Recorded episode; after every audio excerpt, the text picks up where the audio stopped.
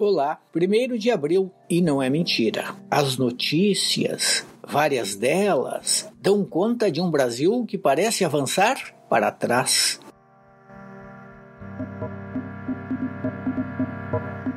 Por exemplo, esta publicada pelo jornal Estado de São Paulo, Estadão, jornal conservador, que não pode em hipótese alguma ser acusado de comunismo, de esquerdismo ou de irresponsabilidades e leviandades. Pesado Estadão noticia assim: Lira eleva teto de reembolso e deputado terá 135 mil reais para despesas médicas. Com a decisão do presidente da Câmara, valor de restituição aumenta 170%.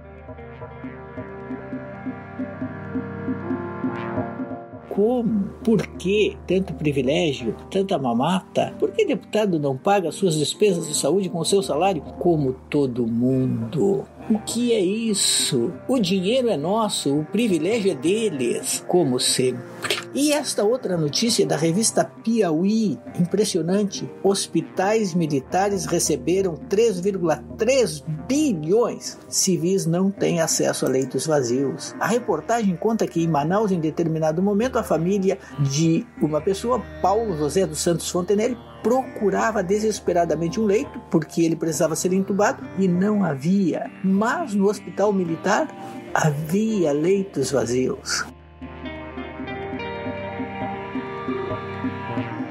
Depois, a superlotação teria pego também o hospital militar. Mas a história conta que naquele momento sim havia leito. E por que o paciente não foi recebido? Só recebe militares e seus familiares? Não tem exceção? Nem no desespero. A imprensa internacional não para de falar do Brasil e as manchetes, as matérias não são positivas. Será que é uma perseguição internacional contra o país? Mesmo da parte de veículos de direita? Como Le Figaro, jornal francês que é o Estadão francês e que está impressionado com a crise militar no país, com as divergências, dissensões e demissões. A América Latina, na Europa, tem a má fama de despencar para soluções inconstitucionais. Então, soa o alarme. Outro dia, o colunista Hélio Schwartzman comentou que quando não há qualquer perigo, ninguém fica dizendo que está tudo bem. Logo, com tantos sinais de que está tudo bem, não haveria aí o indicativo de que alguma coisa pode estar mal? Isso falando em termos de possibilidade de ruptura institucional, o que parece remoto. E, e, e o que ficou sinalizado nos últimos dias é que as Forças Armadas não estão disponíveis para tais aventuras, que podem passar pela cabeça de alguns.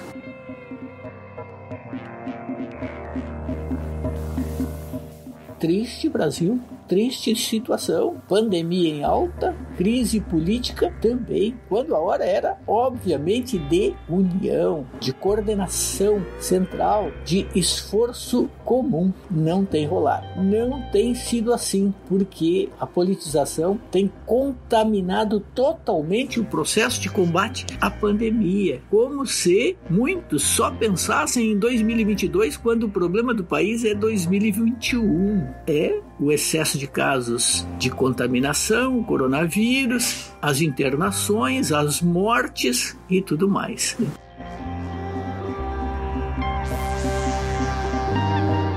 Agora volta o auxílio emergencial, 150 reais, é humilhante. O que as pessoas farão com essa quantia. Alguma coisa é melhor do que nada, mas é muito pouco. O país não poderia dar mais? Há muitos economistas, inclusive, que dizem que sim, poderia e deveria. E tem também a história do orçamento que foi aprovado no parlamento, uma peça de ficção, deslocando verbas obrigatórias para emendas parlamentares, tornando aquilo tudo uma contabilidade criativa, inviável, impraticável, capaz de provocar se sancionado um crime de responsabilidade do presidente da República. Estão brincando. Só pode. O que dizer? Mas brincando com o perigo, com a tragédia, brincando nesta hora, o que foi isso? A população brasileira merece explicações e merece conforto e merece que as decisões neste momento sejam tomadas exclusivamente a partir de critérios técnicos.